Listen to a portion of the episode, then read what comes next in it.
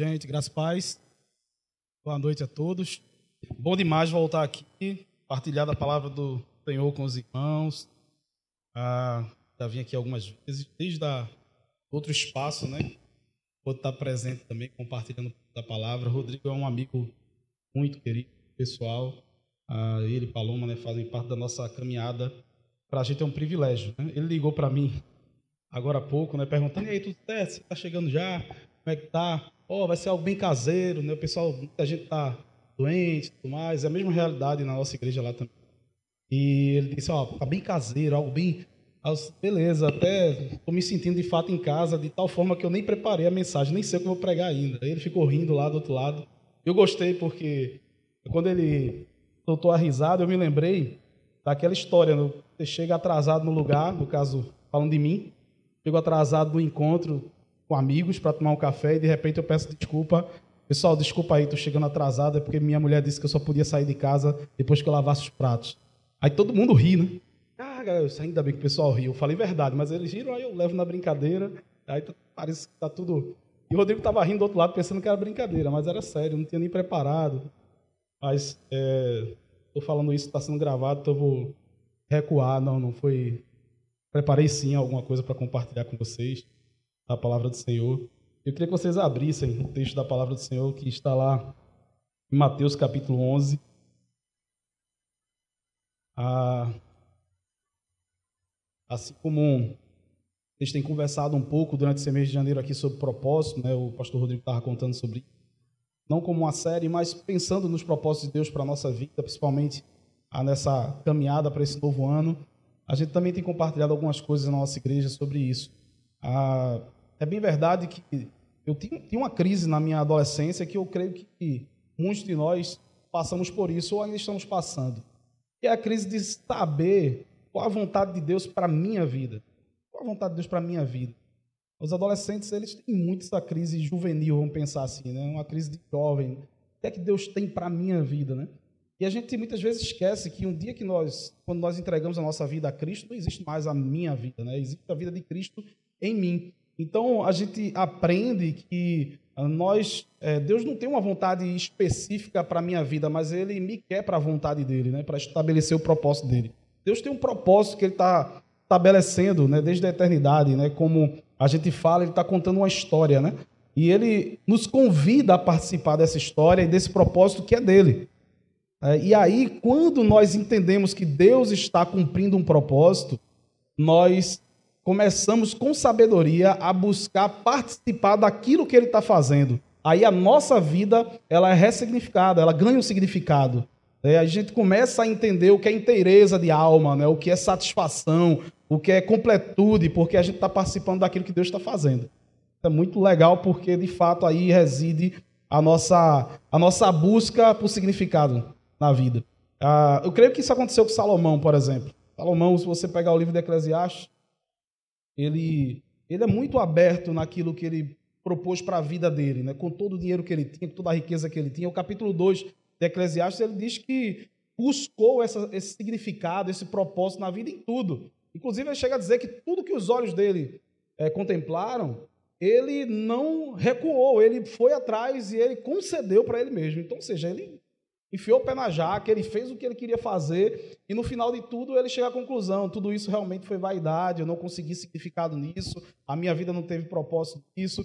Resumindo, ele vai finalizando o capítulo, o, o livro de Eclesiastes, capítulo 12, ah, se colocando numa postura de, de, de conselheiro, alguém que vai aconselhar principalmente a juventude, né? Lembra do teu Criador no dia da tua mocidade, porque ele vai dizer, olha, o que eu posso resumir de tudo que eu vivi é isso. Obedece a Deus, teme a Deus e obedece os seus mandamentos. Ou seja, uma expressão que ele repete muito durante o livro de Eclesiastes é a, debaixo do sol, né? E ele fala a, a, que a vida debaixo do sol não tem sentido.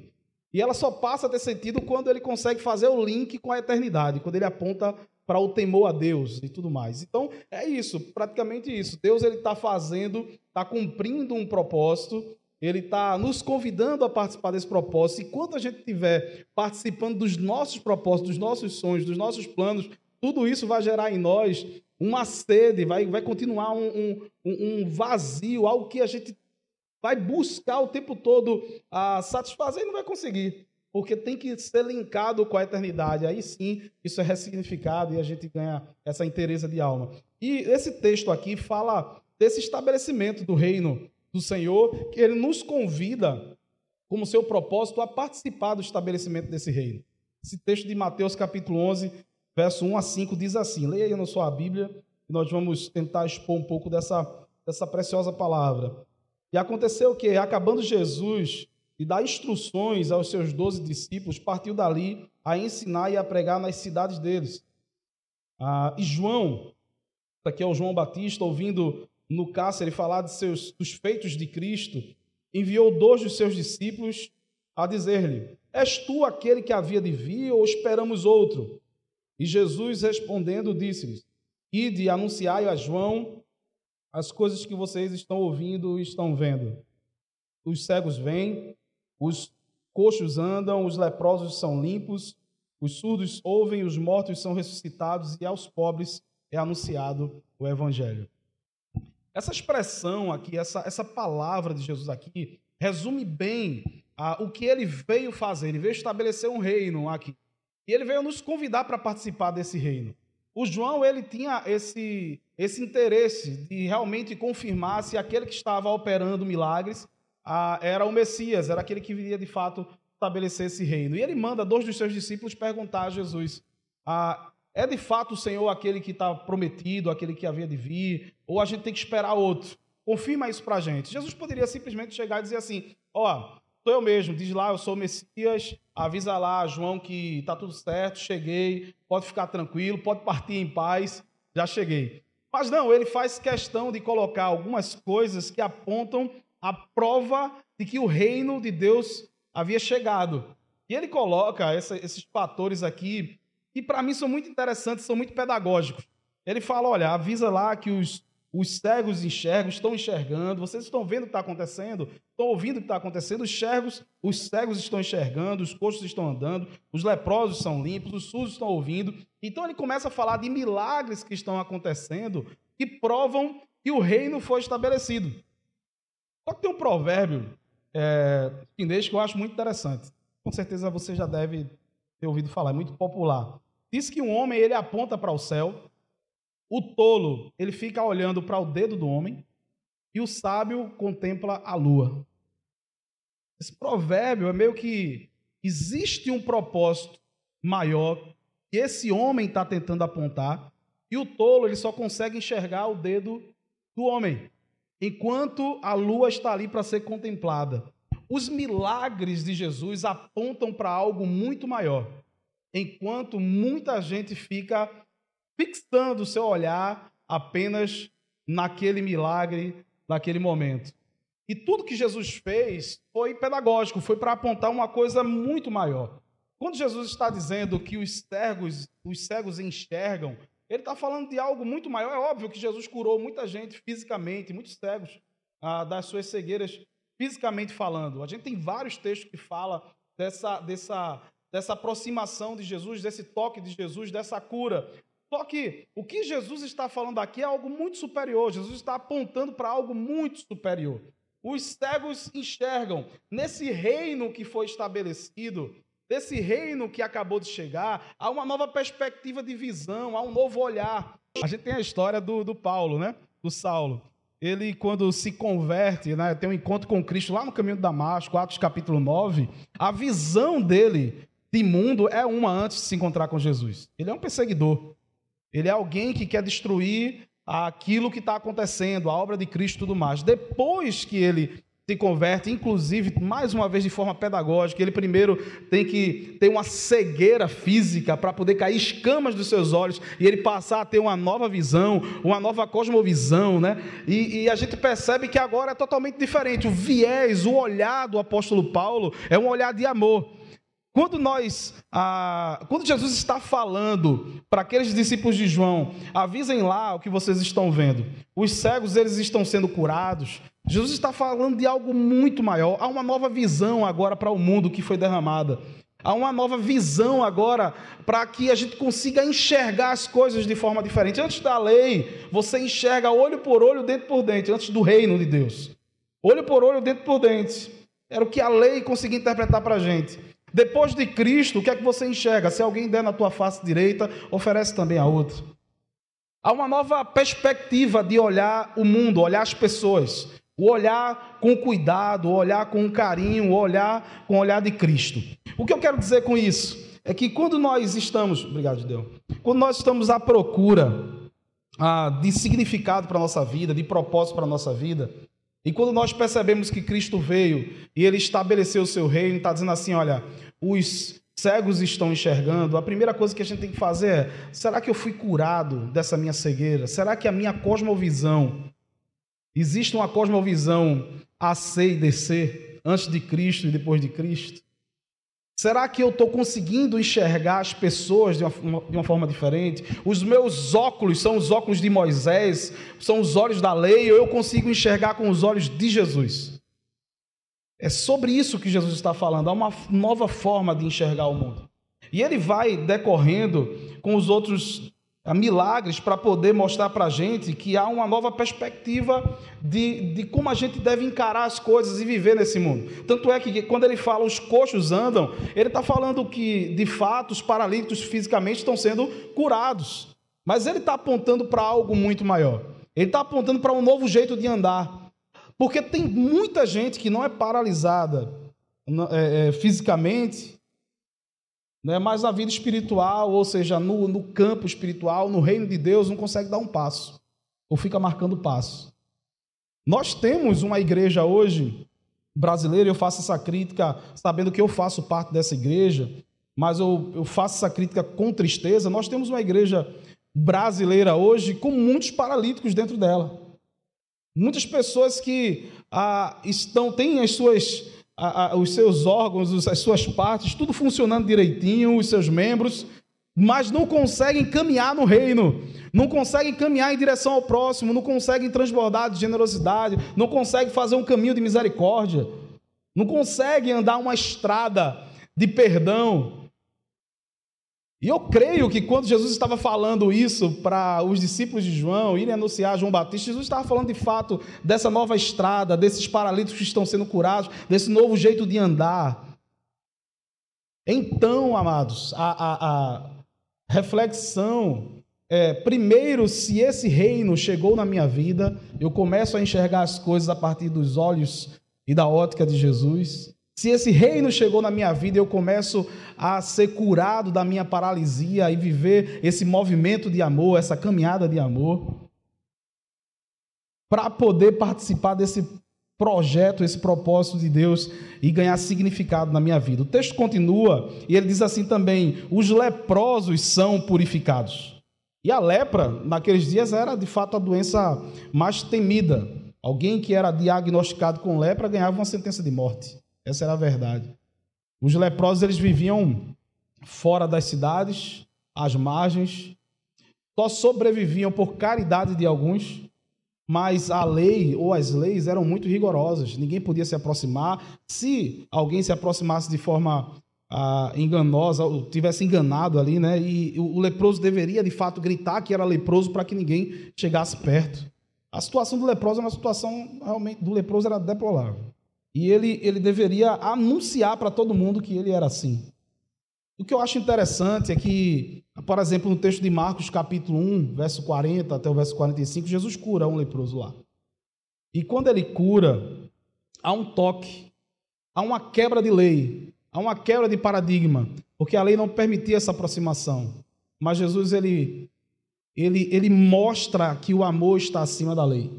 O cuidado está acima da lei. E ele traz a bênção da purificação para aquele leproso. E eu creio que quando Jesus está mandando os discípulos de João irem avisar a João que os leprosos estão sendo purificados, ele está falando de uma vida limpa, de, um, de uma vida totalmente lavada, purificada.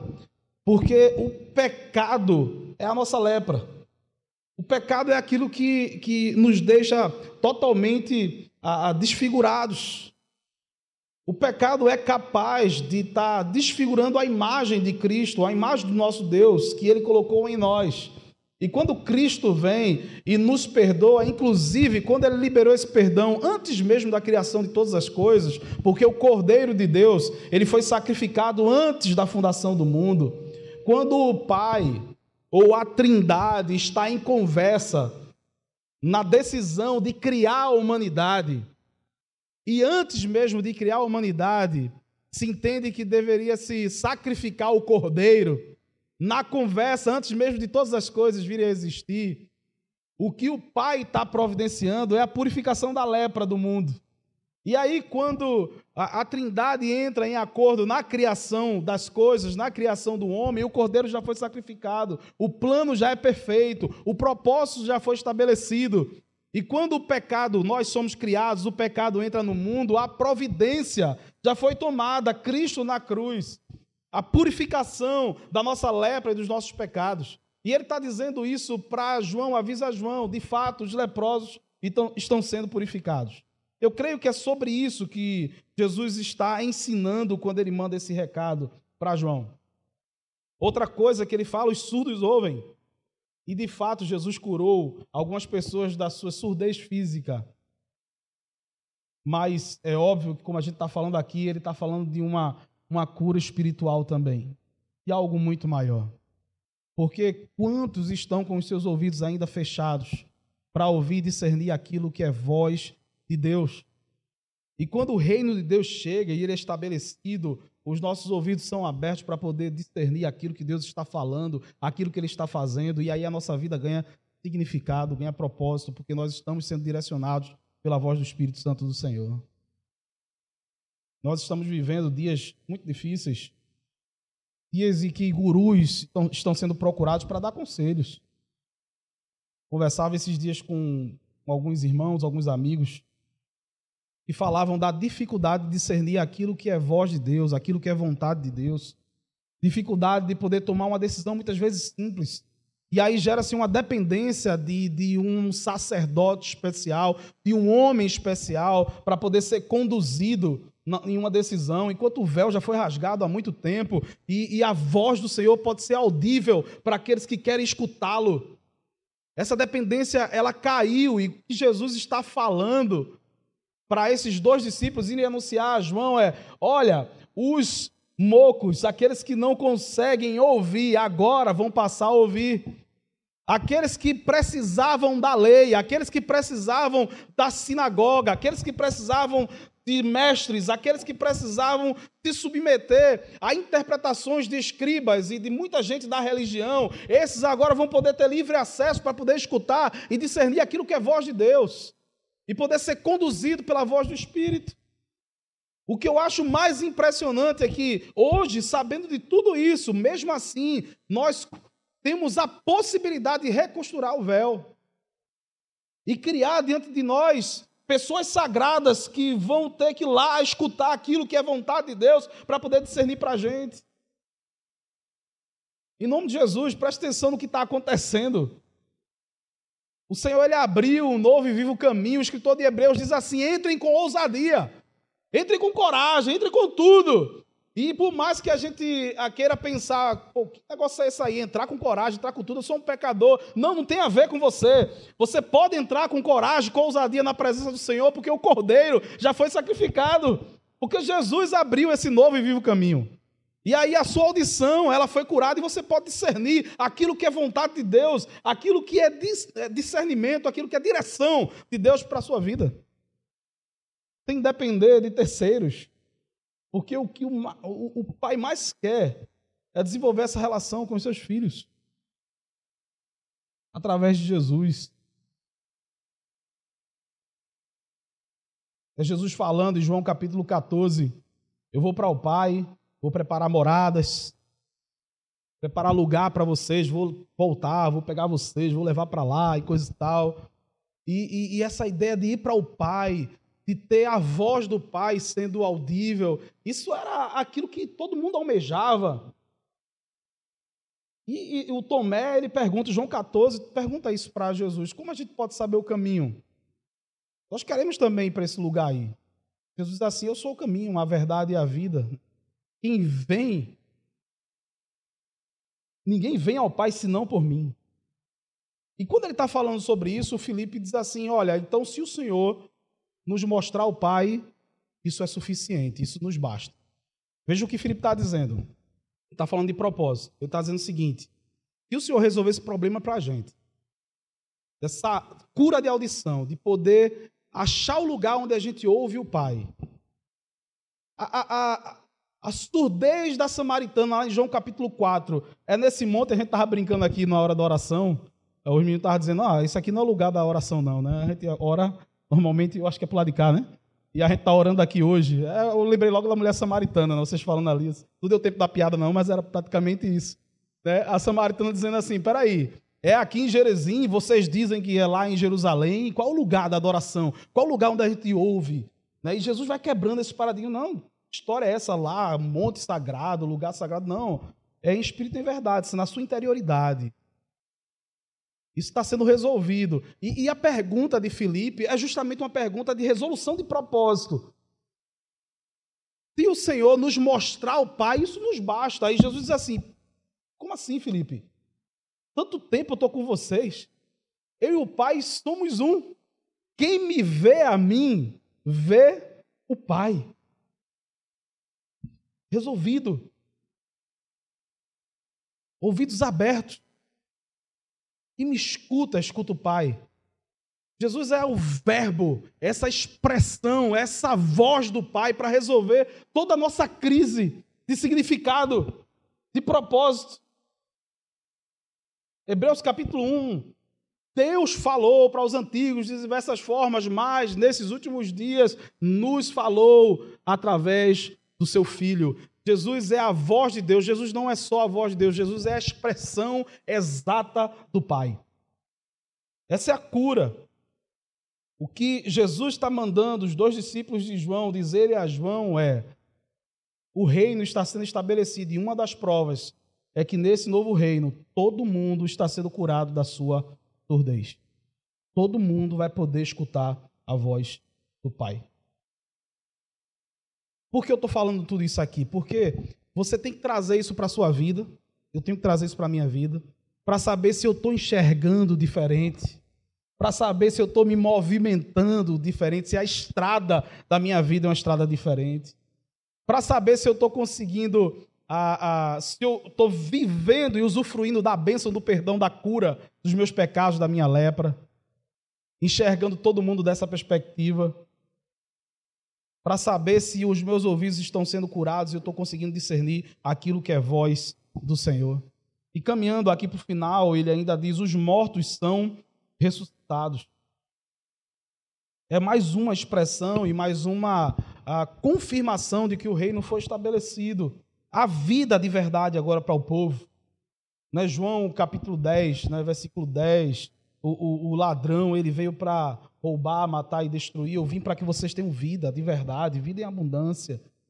Eu acho isso fantástico, porque Jesus ele começa a, a trazer para a gente a ideia de que antes dele ou sem ele não há vida.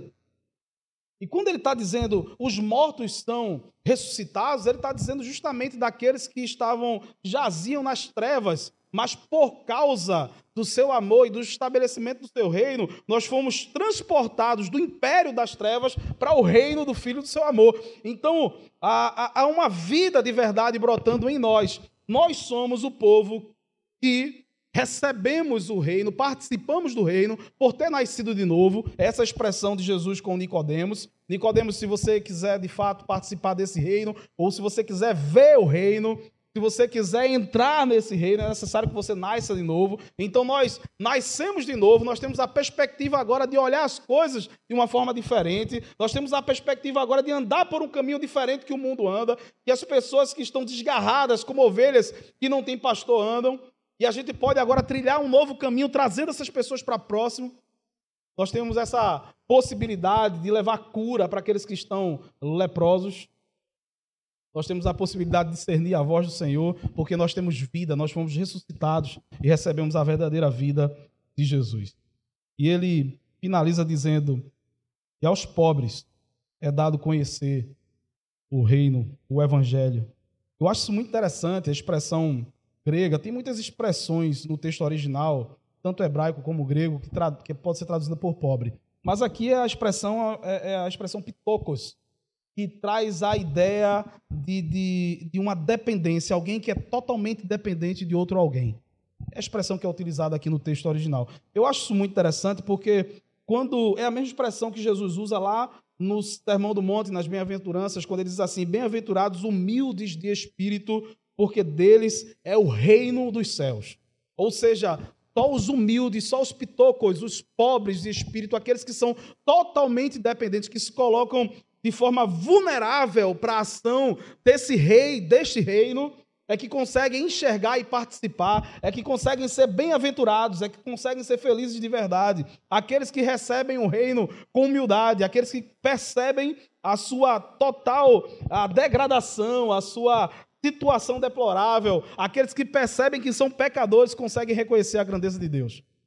Eu lembro, ah, num seminário ainda, um pastor lá da igreja, primeira igreja batista de Jaboatão, ele dando testemunho, eu achei aquele testemunho muito, muito bacana pastor Natanael Menezes Cruz. Ele foi visitar o Museu do Louvre, né, lá em Paris, e ele falou que tinha um, um movimento estranho dentro do museu, porque havia uma arte em um dos cantos assim, que as pessoas se juntavam para poder olhar e tentar entender o que era aquilo ali. E aquelas pessoas olhavam e não conseguiam entender, e tinha uma plaquinha que dizia lá para eles olharem na posição correta, que só a posição correta ia possibilitar eles enxergarem o que estava ali de fato naquela arte. E eles é, ficaram ali procurando muita gente. O pastor Natanael disse que, olha, eu não estou conseguindo enxergar nada, e procurou o curador lá do museu e, e pediu a dica, né?